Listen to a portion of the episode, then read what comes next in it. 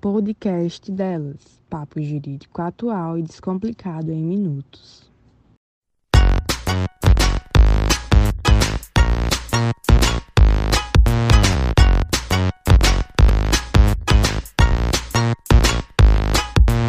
Boa tarde, sejam bem-vindos ao podcast delas, Papo Jurídico de forma simplificada.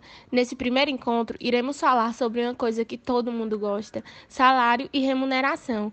Embora muitos pensem que são a mesma coisa, a principal pauta de hoje será a distinção entre eles. Meu nome é Rosângela Nainara e teremos duas estudantes de direito como nossas convidadas de hoje: a primeira, Wesley, e a segunda, Liara.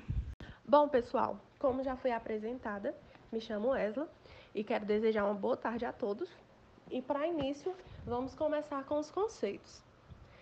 É, salário é tudo aquilo que o empregador paga ao empregado como uma contraprestação pelo serviço realizado na relação de emprego, ou, em outras hipóteses, é prevista em lei, podendo ser in natura. Salário é utilidade, o exemplo é o vale transporte, vestuário mas desde que não haja o uniforme ou em dinheiro.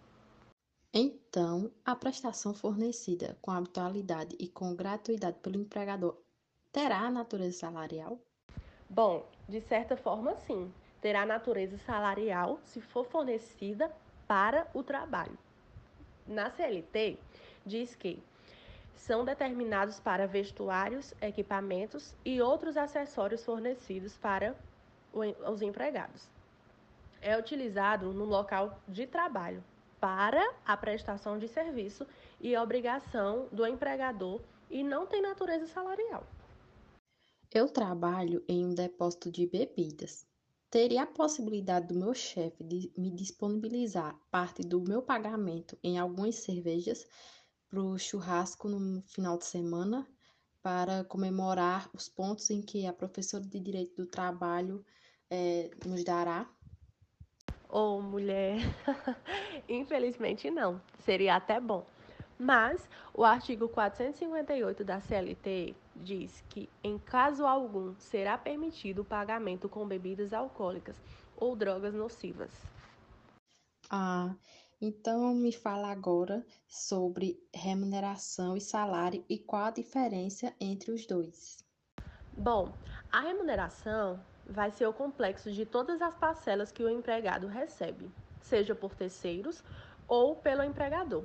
Ou seja, a remuneração compreende o salário fixo mais as gorjetas, incluindo todas as categorias de benefícios que o profissional recebe e é considerada para fins de cálculos de férias e de 13º e FGTS. Vou dar um exemplo clássico que todos nós já passamos por isso. Por exemplo, é, o garçom que ganha a caixinha do seu cliente. Dessa forma, a diferença entre o salário e a remuneração é que a remuneração poderá ser feita por qualquer pessoa, por terceiros, no pagamento. E quanto à indenização, ela terá natureza salarial? Não, não. As verbas indenizatórias são aquelas pagas geralmente para restituir as despesas que o trabalhador teve em fase de contrato de trabalho, não entra no imposto de renda nem no INSS. Além de estudar, vocês também trabalham ou já trabalharam? Compartilhem alguns exemplos acerca do tema de hoje. Então, o exemplo que eu poderia dar a relação de remuneração e salário seria que o meu patrão aqui no depósito em que eu trabalho, é, o pagamento é feito em dinheiro em espécie e não possuo carteira assinada, então é, meu pagamento é quinzenal. A cada 15 dias eu recebo o meu pagamento. Assim encerramos mais um podcast delas. Hoje falamos sobre salário e remuneração. Esperamos que tenhamos tirado todas as dúvidas. Um abraço e até a próxima.